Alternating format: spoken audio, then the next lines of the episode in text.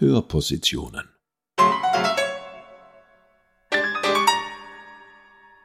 Eine Kooperation von Musiksammlung der Tiroler Landesmuseen, Norfelhaus in Telfs, Museum im Ballhaus in Imst und Gemeindemuseum Absam. Postmax 1525 Teil 3 oder Politische Utopien aus Tirol.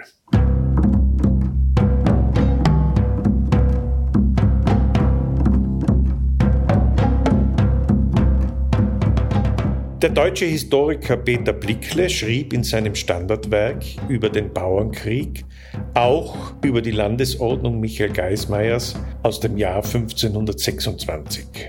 Zitat Auch wenn sie analytische Schärfe und intellektuelle Gefälligkeit zum Beispiel eines Niccolo Machiavelli vermissen lässt, ist sie wesentlicher Bestandteil der Geschichte politischer Theorien.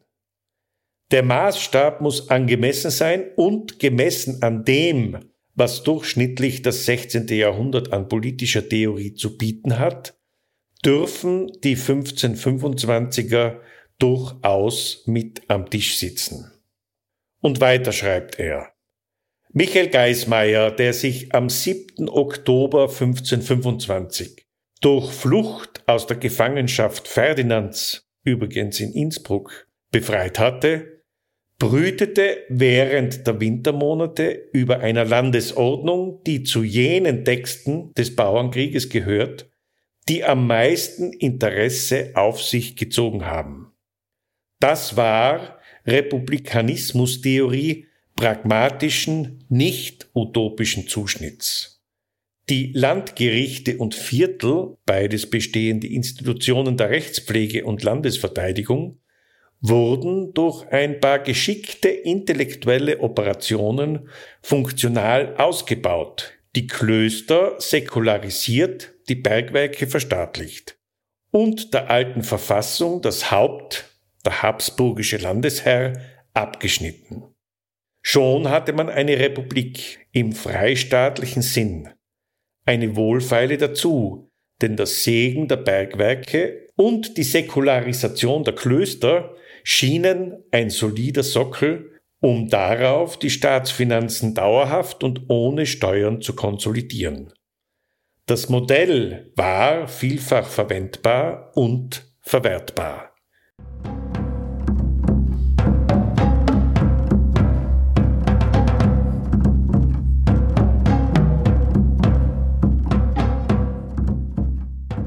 Das Jahr der Landesordnung 1526 war aber auch das Jahr, in dem bereits im April folgendes Schreiben aufgesetzt wurde. 12. April 1526 Esslingen. Der Tiroler Landesherr Erzherzog Ferdinand befiehlt dem Grafen Rudolf von Sulz, Statthalter von Vorderösterreich, insgeheim zwei oder drei Personen zu engagieren, die den Michael Geismeier gefangen nehmen oder töten sollten und ihnen nach eigenem Ermessen eine großzügige Belohnung auszusetzen. Ferdinand wolle für alle Unkosten aufkommen. Zitat Edler, lieber Getreuer, dir ist unverborgen, aus was Ursachen wir ein Zeither Michael Geismeier nachstellen lassen aber uns Herr ihm nicht betreten haben mögen, dieweil uns das daran, wie du weißt, viel gelegen, ist demnach unser gütlich Ansinnen und Begehren an dich, dass du für dich selbst in Sondergeheim zwei oder drei Personen bestellest, die sich jeder in Sonderheit unterstehen, gedachten Geismeier zu handen oder aber von Leben zum Tod bringen. Geben Esslingen, 12. April 1526, an Graf Rudolfen von Sulz. Zitat Ende. Michael Geismeier wurde dann tatsächlich sechs Jahre später, am 15. April 1532, in Padua ermordet. Sie hören eine Radiosendung aus dem Jahr 1976. Gelesen haben Rainer Ecker und Johann Nicolussi. Manuskript und Musik Bert Breit. Zürich im Frühjahr 1526. Michael Geismeier, den Ulrich Zwingli aufgenommen hat und der mit ihm zusammen Feldzugspläne gegen die Habsburger schmiedet, verhandelt mit dem französischen Gesandten und nimmt auch Verbindungen zu Venedig auf. Dort sitzen die Erzfeinde der Habsburger. Geismeier weiß, nur ein Bündnis aller Habsburg-Gegner kann zum Erfolg führen. Innsbruck, Frühjahr 1526. Ferdinand fordert von Zürich die Auslieferung Geismeiers. Klosters im Prättigau, Frühjahr 1526. Geismeier empfängt geheime Kuriere aus Tirol, die ihn über die politische Lage in der Heimat informieren. Immer mehr Flüchtlinge aus Tirol, die Kampfgenossen aus der Brixner Gegend vor allem, scharen sich in Klosters um ihn. Auch Einheimische und Flüchtlinge aus dem Allgäu und dem Klettgau schließen sich dem Widerstandszentrum an.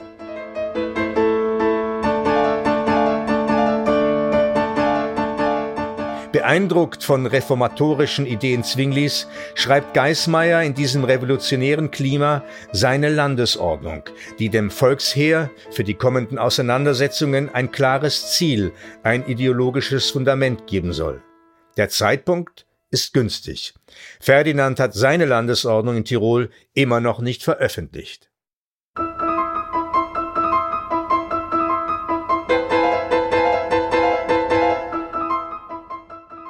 Das Evangelium bildet den festen Rahmen von Geismeyers Landesordnung. In den einleitenden Artikeln bekennt er sich zu den Grundgedanken der Reformation, zur Verbindlichkeit des Evangeliums für das gesamte Leben. Die Reformation, wie Geismeier sie auffasst, ist in der Tat eine Volksreformation. Das erste Gebot, das zu befolgen den geeinten, treuen Volk auferlegt wird, ist die Ehre Gottes und der Gemeinnutz. Die Landesordnung beginnt mit dem Bekenntnis zur Reformation und der Neudefinition des Begriffes Obrigkeit. Geismeier fordert eine Obrigkeit ohne Prälaten und ohne Adel.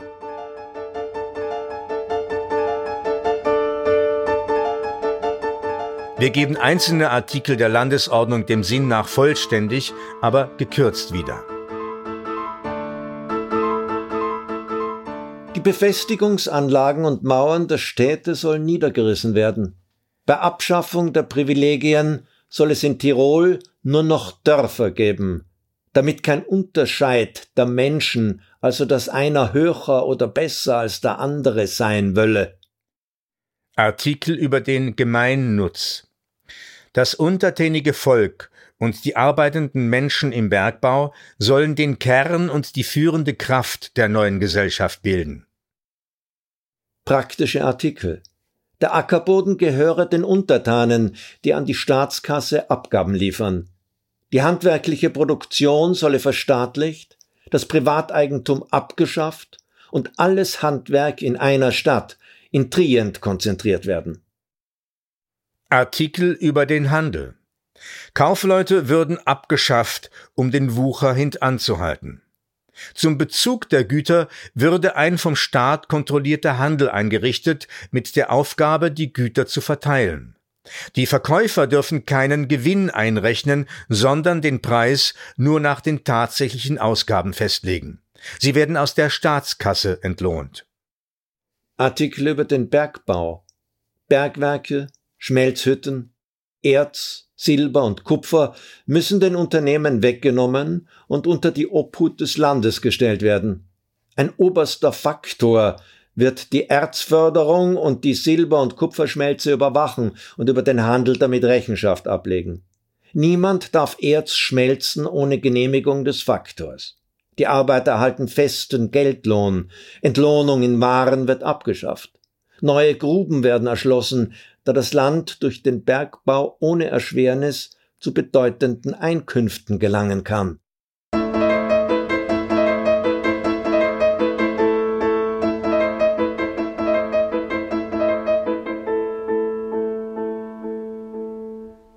Artikel über das Gerichtswesen und die Landeseinteilung. Die Gemeinde wählt Richter und Schöffen, das Land wird in Viertel eingeteilt, mit Vertretung der Gerichte durch gewählte Abgesandte. Die Landesviertel wählen die Landesregierung. Ihr Sitz ist Brixen, weil es dort nach der Vertreibung der Prälaten genügend Häuser hat. Mitglieder der Landesregierung werden von der Bergknappengemeinde gewählt. Dazu kommen drei des Evangeliums kundige Gelehrte. Artikel über das Militärwesen und die Sicherheit. Die Landesregierung bestellt vier Hauptleute und einen obersten Hauptmann, die das Heer kommandieren und im Kriegsfall das Land sichern. Die Hauptleute haben für Pässe, Wege und Brücken zu sorgen und sich in allen Fragen nach der Landesregierung zu richten.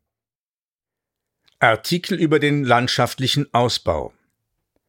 Wegen des Mangels an Getreide und Fleisch und des ständigen Wachstums der Bergbausiedlungen sollen Sümpfe und sumpfige Wiesen im Etschtal trockengelegt werden. Demzufolge sollen zwischen Meran und Trient aus den trockengelegten Sümpfen Weiden für Rinder und Schafe gewonnen werden. Neben Getreide sollen auf dem neu gewonnenen Boden Oliven, Safran und andere Früchte gezogen werden. Für den Getreideanbau sollen auch die zwischen den Weinbergen in der Ebene gelegenen Streifen genutzt werden. Durch die Trockenlegung würde eine gesündere Luft geschaffen als Vorbeugungsmittel gegen Fieber und andere Krankheiten. Artikel über das Zollwesen der Einfuhrzoll wird aufgehoben, damit der staatliche Handel billige Waren anbieten kann. Ausfuhrzölle werden nur für die aus Tirol ausgeführten Waren erhoben. Artikel über das Münzwesen. Eine stabile Münze, wie unter Erzherzog Siegmund, wird eingeführt. Fremde Münzen werden nach Prüfung des Silbergehalts zugelassen. Artikel über den Austausch von Hand zu Hand. Einheitliche Maße und Gewichte werden eingeführt. Der Hausiererhandel wird verboten. Dazu als Vorsorge ein Artikel über den Staatsschutz. Die Regierung hält hinreichend Bargeld für den Fall, dass fremde Truppen das Land überfallen. Über die Außenpolitik. Die Regierung soll eine Politik der Freundschaft und des Einvernehmens mit den Nachbarländern verfolgen. Über die Staatsbilanz. Haupteinnahmequelle der Regierung sind Bergbau und der Verkauf von Silber und Kupfer. Wenn die Einnahmen die Ausgaben nicht decken, kann eine allgemeine Steuer ausgeschrieben werden, damit ein Gleichspurt im Land getragen wird. Artikel über das Unterrichtswesen. Es wird ohne den Einfluss der Kirche eingerichtet, mit dem Evangelium als Quelle der Belehrung. Höchste Autorität für die Ausübung des Evangeliums ist die von der Landesregierung in Brixen zu errichtende Universität. Artikel über die Kirche. Die Gemeinde unterhält die Geistlichen aus den von den Gläubigen eingebrachten Zehnten. Die Geistlichen sind nur Prediger. Daher wird das Mess zeremoniell untersagt. Die Kapellen werden abgeschafft und aus den Kirchen Bilder und Statuen entfernt. Kelche und kostbare Gegenstände aus der Kirche liefern die Gemeinden bei der Münze ab, für die Zwecke des allgemeinen Landesbedarfs. Artikel über Schule und Fürsorge die Regierung leitet das Schulwesen. Der Zehend wird für die Armen und Kranken als Fürsorge verwandt. Die Klöster und Häuser des Deutsch-Ritterordens werden als Spitäler den Gerichten übergeben. Bei Grundsatz unentgeltlicher Pflege, Verpflegung und Versorgung mit Medikamenten.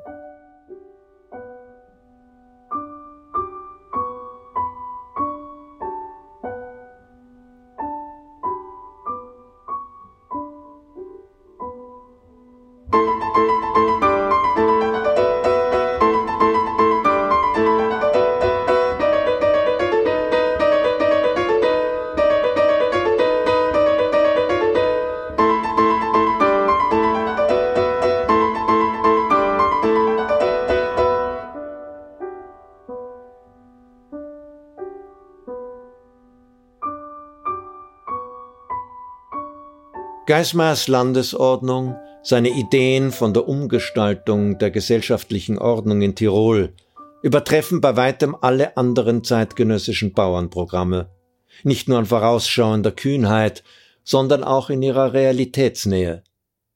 Die wirtschaftliche Lage Tirols berücksichtigend, entwirft Geismeier die großartige Vision einer Republik des Volkes, in der die Bergarbeiter, die Bauern und die Gelehrten, die das wahre Evangelium lehren sollen, alle Macht innehaben.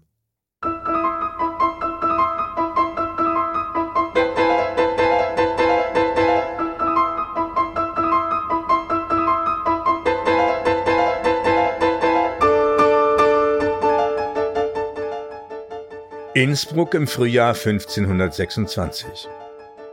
Ferdinand, dessen Unruhe und Wut zunimmt, wirbt neue Spione gegen Geismeier an, setzt Prämien für die Ergreifung oder Ermordung Geismeiers aus.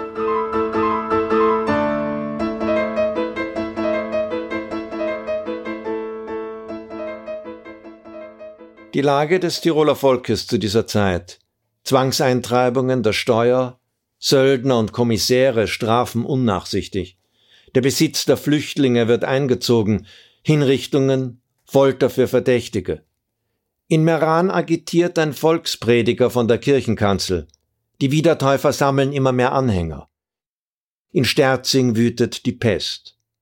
Straßen durch Räuber, Söldner und Kriegsknechte unsicher. Die Untertanen gehen bewaffnet, trotz Verbots auf den Straßen kluge Preispolitik der Regierung, der Ständeausschuss bemüht sich, die Beschwerden zu bearbeiten. Klosters im Frühjahr 1526. Geismeier, der aus zerlumpten Flüchtlingen ein gut bewaffnetes, fest organisiertes Heer von 600 bis 700 Mann geschaffen hat, erklärt seinen Leuten die Landesordnung. Das in kleine Truppen aufgeteilte Heer zieht über das Gebirge nach Salzburg. Stationen Pitscher Joch, Zillertal, Gerlos. In Antolz Lagebesprechung zwischen Geismeier und Peter Passler. Am 4. Juni Belagerung von Radstadt, die mit einer Niederlage Geismeiers endet. In Zell am See werden die Haufen Peter Passlers von den Söldnern Bischof Langs, den schwäbischen Söldnern, geschlagen. Geismeier plant den Einfall in Tirol. Er rechnet mit der Unterstützung der beiden mächtigen Habsburger Feinde Venedig und Frankreich, die am 21. Mai 1526 den Bündnisvertrag von Cognac beschlossen hatten. Innsbruck im Juni, Juli 1526. Ferdinand bereitet sich auf den Kampf vor.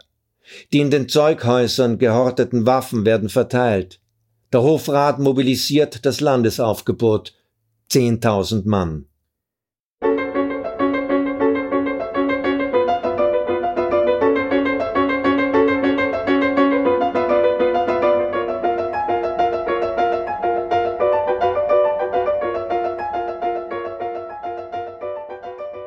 In den Hohen Tauern im Juli 1526. Die Reste des Geismayerschen Volksheeres, Bergknappen, Bauern, Arme, übergelaufene Söldner aus dem Pinzgau, aus Tirol, Salzburg, Landshut, Mannheim, Würzburg, ziehen im Eilmarsch über die Hohen Tauern. Sie haben sich gegenseitig Treue geschworen, Pfaffen und Adel unbarmherzig auszurotten. Geismeier gibt den Befehl aus, korrektes Verhalten gegenüber der Bevölkerung, dem Volk darf nichts weggenommen werden. Orte im Pustertal. Abgesandte Geismeiers verhandeln mit Gemeindeleuten wegen Unterstützung beim bevorstehenden Kampf. Der Terentner Bauer Oberleiter spricht aus, was die meisten anderen Gemeindeleute denken. Man hat uns gefoltert, man hat uns eingesperrt, man hat uns bestraft, Verwandte von uns sind getötet worden oder geflüchtet. Viele sind bei den jahrelangen Kämpfen umgekommen und es hat uns nicht viel Nutzen gebracht. Wir haben heute nicht mehr den Mut, offen und gemeinsam einen Aufstand zu machen und Geismeier zu unterstützen. Eines aber werden wir nicht tun, gegen Geismeier mit der Waffe kämpfen. Pustertal bei der Mühlbacher Klause, Juli 1526. Die in Eilmärschen nach Lüsens ziehenden Truppen Geismeiers sehen im Pustertal Witwen, durch die Folter verkrüppelte, verwahrloste Kinder. Die Bevölkerung freundlich, resigniert, nicht mehr entschlossen genug, mit dem Heer gegen die Herren zu kämpfen. Die Bauernführer tot oder gefangen, viele Gefallene, die Prälaten und der Adel schwer gerüstet. Juli 1526 Geismeier hält Kriegsrat mit den Haupt- und Unterhauptleuten. Peter Passler Linhard Haider, Jörg Moser und anderen. Geismeier fragt, wohin soll das Heer ziehen? Gegen Brixen und Bozen zum Kampf oder Rückzug nach Venedig, um bessere Vorbereitungen für einen späteren Kampf zu treffen? Der Rat entscheidet, auf nach Venedig.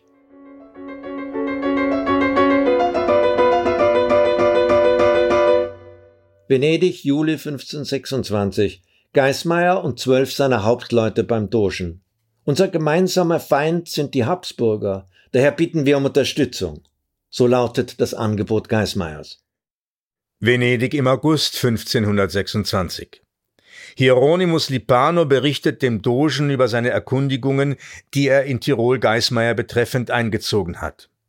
Geismeier ist bei der Bevölkerung hoch angesehen, seine militärische Klugheit wird allgemein bewundert. Cremona, August 1526. Geismeier und sein Heer kämpfen bei Cremona für Venedig. Die Moral der Truppen sinkt, da der Sold ausbleibt. Geismeier bittet den Hauptbeauftragten für die venezianische Regierung, die Signoria möge ihn mit einem 3000 Mann starken Heer in Tirol einfallen lassen, da die Gelegenheit günstig sei.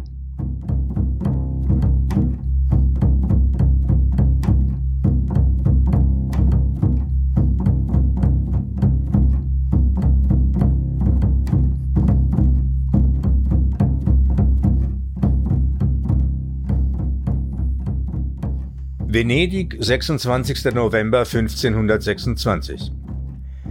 Der französische Gesandte Bischof Ludwig von Canossa im Auftrag Franz I. vor dem Rat der Zehn. Frankreich wünscht nicht, dass Geismeier in Tirol und womöglich noch in anderen deutschen Gebieten einen neuen Bauernkrieg entfacht. Geismeier tut gute Dienste als Feldhauptmann, aber von seinen revolutionären Ideen wolle man nichts wissen. Bei Brixen, Frühjahr 1527. Geismeyers Kundschafter und Agitatoren am Werk. Vertrauensleute, die den kommenden Aufstand vorbereiten sollen, werden gesucht. Verbindung mit den immer zahlreicher werdenden Wiedertäufern wird aufgenommen. In Umbrien im August 1527. Geismeier bei seinem Heer. Die Nachricht der Signoria trifft ein.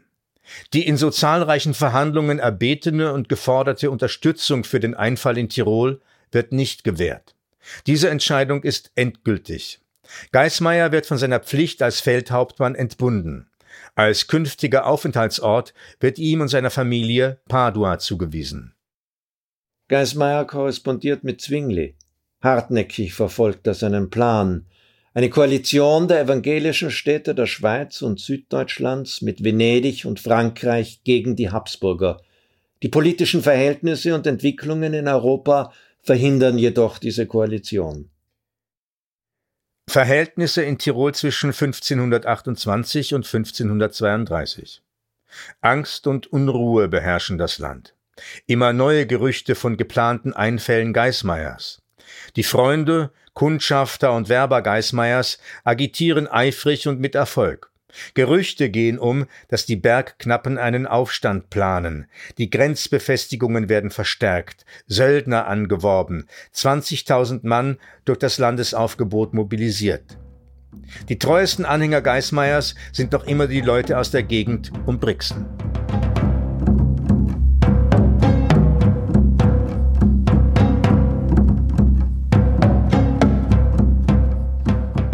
Die Wut auf Geismeier steigert sich.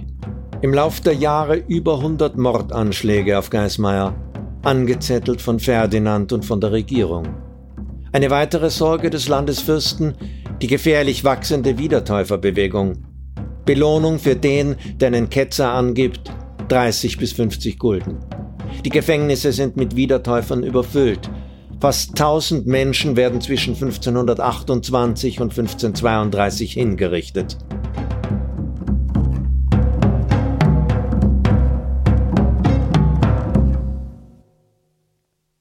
Padua, 15. April 1532. Der mit Geismeier bekannte Pferdehändler Giacometti Cavalcatore weckt Geismeier am frühen Morgen und bittet ihn, in den Stall zu kommen. Im Stall warten zwei andere Kaufleute. Cavalcatore schickt den Knecht Geismeyers weg, dann fallen die drei Männer über ihn her. Der Pferdehändler zieht ein Messer. Mit 42 Stichen tötet er Geismeyer. Innsbruck im Jahr 1532. Ferdinand und der Hofrat triumphieren. Ihr Ziel ist endlich erreicht. Die Reform der Landesregierung, jener Ordnung, die sich die Aufständischen 1526 erkämpft haben, kann beginnen. Das heißt, fast alle Zugeständnisse an die Bauern werden wieder aufgehoben. Die Rechte des Adels aber und der Geistlichkeit werden erneuert und ausgedehnt.